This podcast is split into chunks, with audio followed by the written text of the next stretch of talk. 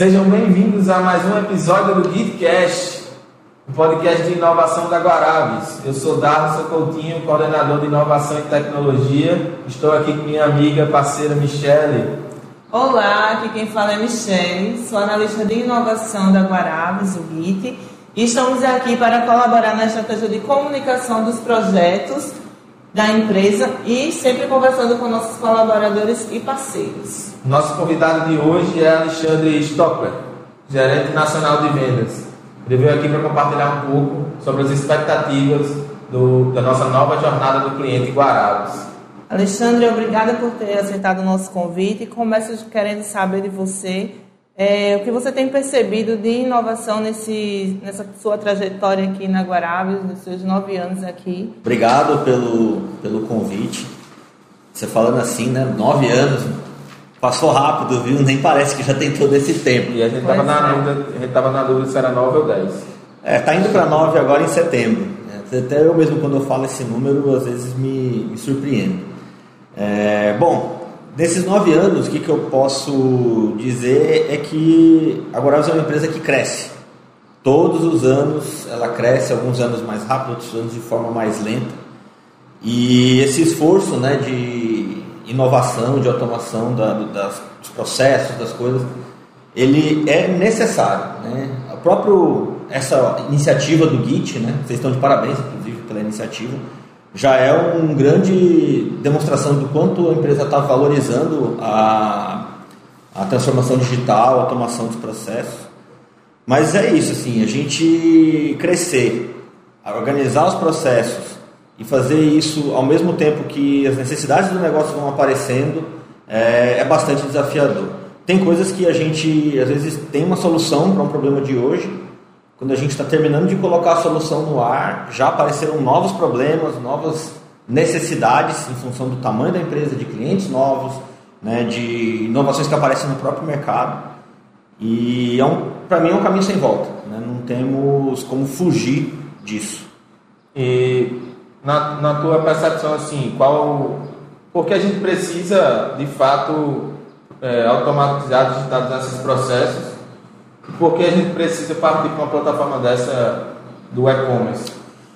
Bom, como comentei na, agora há pouco, é um processo irreversível, a gente precisa digitalizar, a gente precisa é, automatizar cada vez mais por conta de competitividade mesmo.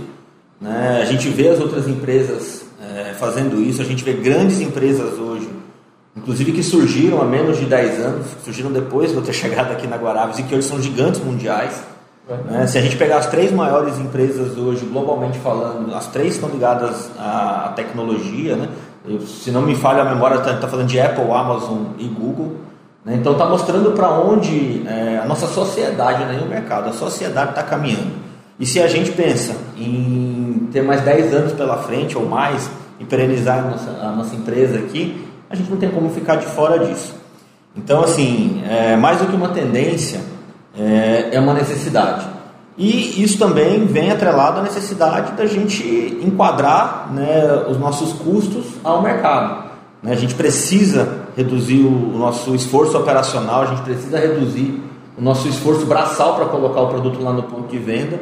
E isso passa diretamente por a gente ter um, um portal é, que funcione bem, adequado às necessidades do nosso negócio e adequado às expectativas dos nossos clientes. Alexandre, um dos nossos princípios no processo de inovação é trazer o cliente para o centro do negócio. O que exatamente isso significa na estratégia de implantação do portal do cliente?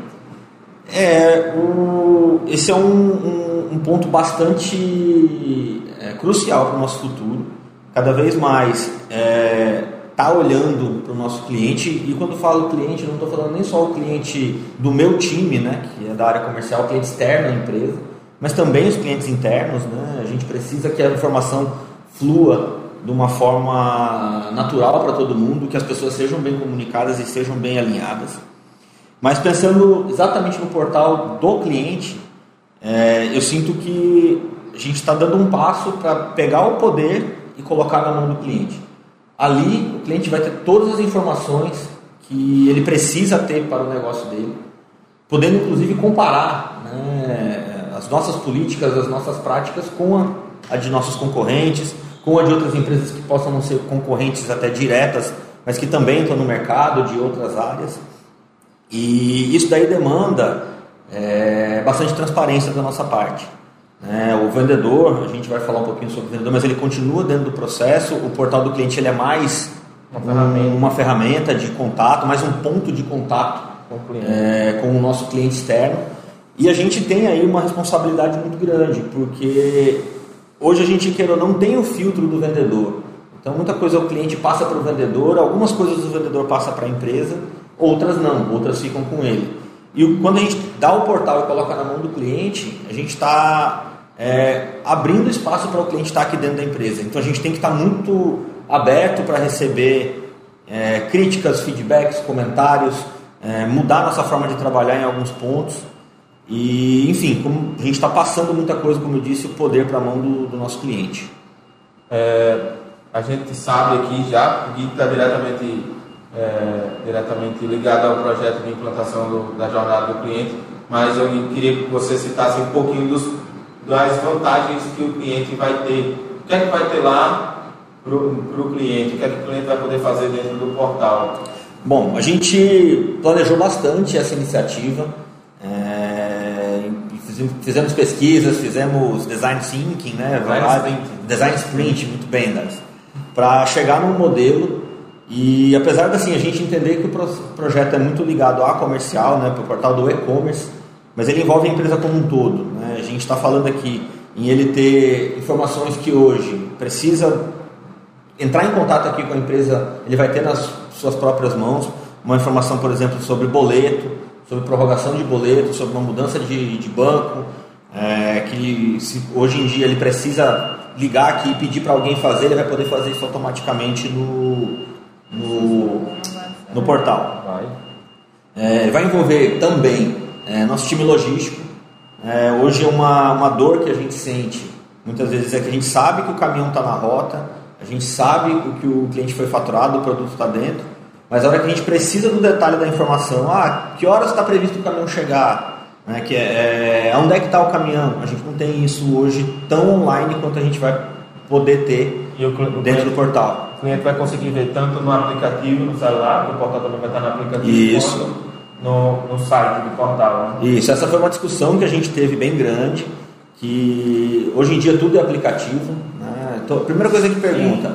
Ah, tem um site, um portal, não sei o que, a primeira coisa que pergunta, tem aplicativo? Tem app? Então, a utilização do celular hoje está muito, né? Isso, está tá na mão, né? Está na mão da gente o tempo todo. E, então, assim, o nosso portal vai ter a versão né, web, vai ter a versão para Android, vai ter a versão para iOS. A gente está contratando uma ferramenta que já vem pronta, nosso nível de desenvolvimento da ferramenta é mínimo, a gente tem só que adequar né, algumas práticas aí que talvez a gente não esteja fazendo ao que a ferramenta nos suporta. Isso. Certo. Alexandre, é como você falou, a empresa vai estar disponibilizando uma ferramenta nova para o cliente, né? Mas quais serão as vantagens e o papel da equipe de venda, na sua visão, na implantação desse portal do cliente? Bom, essa é uma preocupação que a gente tem desde o começo, que o nosso vendedor não enxergue o portal como sendo um concorrente dele. Muito pelo contrário, o portal é um complemento do trabalho do, do nosso vendedor. A visita ao ponto de venda, a interação com o cliente, a necessidade de apresentar o produto, falar de suas vantagens, seus benefícios, o acompanhamento do ponto de venda, a, o trabalho de merchandising, né, de divulgação, exposição das marcas, tudo isso continua sendo um papel do vendedor. O porta, com o portal, a gente quer dar mais é, chances ao cliente de não depender apenas da visita do vendedor para fazer o seu pedido e principalmente acompanhar. É, a equipe comercial, para mim, está no centro desse projeto, ela tem que ser parceira do portal. É, semana retrasada, nós fizemos dois eventos de lançamento de um produto novo e alguns vendedores me procuraram para me falar sobre divisão diária, porque estava muito cliente para eles atenderem, tinham clientes novos aparecendo, entrando em contato com a empresa, entrando em contato com eles e o tempo deles de atendimento estava ficando sacrificado. Então eu vejo o portal como uma ferramenta para esse cliente que hoje ele não consegue dar um atendimento tão bacana, ele dá como opção. Ó, você é um cliente que está chegando, novo, entrou agora, Vou fazer a visita a cada 15 dias e o que você precisar, você tem aqui no portal. Tudo que você tem comigo, você tem dentro do portal também. Sem contar daqueles clientes também que às vezes não tem tempo de atender o, vendedor, ou vai colocar o seu pedido, vai ter a oportunidade de colocar o seu pedido a hora que quiser. Às vezes, é, principalmente da, da linha de food service, é muito corrido, porque é, tem que atender os clientes da, do restaurante ou do bar, e a cozinha rodando o tempo inteiro. Às vezes o dono do negócio é o cozinheiro, o dono do negócio tem que estar na operação 100%. E acredito que o portal vai trazer essa autonomia para ele, para poder fazer o pedido à noite, ou pela manhã cedo, quando ele chegar no estabelecimento dele, ou aquele, ou aquele cliente muito grande que vai poder pegar o pedido e colocar ali direto no, no, no portal, sem precisar ter o contato do vendedor, esperar a visita do vendedor. Acho que são as vantagens. Eu acredito também que qualquer dúvida que o cliente tiver, o vendedor vai estar lá, né? Isso. Então, para Como suporte. dúvidas, né? Isso. E assim, Dário, você tocou num ponto muito interessante. Boa parte dos nossos clientes são microempreendedores, né? empresas pequenas, até microempreendedores individuais. Então o cara faz tudo, né? É. O cara é financeiro, o cara é compra, o cara é operacional, ele é marketing, ele é tudo. Com o portal a gente vê que é uma forma também de ele otimizar o trabalho dele. Como você falou, às vezes ele não está com tempo de receber o vendedor naquela hora, recebe porque o vendedor está passando, senão ele não volta. Aí muitas vezes só cumprimenta o vendedor e depois manda o pedido pelo WhatsApp e tal. Então, assim, o portal é uma ferramenta para facilitar de fato é, a vida deles. E para nossa equipe, né, é, voltando ao time de vendas, o portal tem que ser um facilitador para o vendedor. Em que sentido? É, eu vejo no futuro é algo que me incomoda muito hoje. Nosso time perde muito tempo digitando pedido. A digitação de pedidos, a gente pega uma rede, tipo, a gente tem varejistas que tem 10, 12, 15 lojas, e os pedidos são feitos loja a loja. O vendedor fica uma tarde inteira digitando, e o risco de erro é muito grande. Então, como o Darson comentou, uma visão que a gente tem é no futuro a gente pegar esses principais clientes e fazer uma integração onde o pedido no sistema dele seja já captado pelo nosso portal de forma automática e libere o tempo de digitação do vendedor, que é um, um tempo extremamente operacional e que pode nos dar problema, para ele pensar o negócio. São duas pessoas perdendo tempo, né? É o comprador Isso. da grande rede que está digitando no sistema dele. Isso. E, e envia para o vendedor, nosso vendedor, que vai digitar o pedido de novo. no nosso sistema. De, de novo. novo. A gente quer que o nosso vendedor seja uma figura muito mais pensante e menos operacional. Ele tem que pensar nas oportunidades que o negócio tem né, dentro das lojas e levar principalmente soluções para os nossos clientes. Alexandre, aproveitar que a gente falou do cliente, falou do vendedor, é, e eu queria que você falasse um pouco sobre o papel das pessoas nesse processo, dos colaboradores, das pessoas aqui, dos nossos parceiros, nesse processo de, de inovação que a gente vai passar com a Varapa, já começou a passar.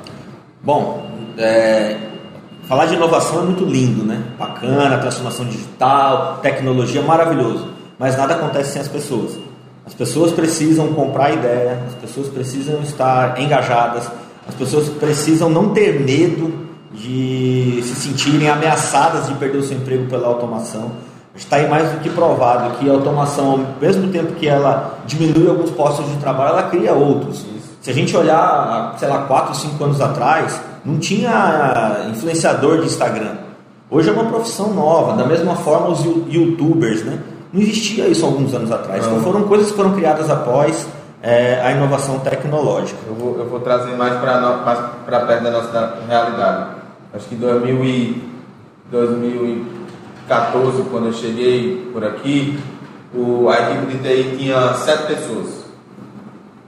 E a gente fez esse processo de automação, de uma maneira que não, não tão disruptiva, não tão inovadora, mas automação de processo dentro do nosso RP.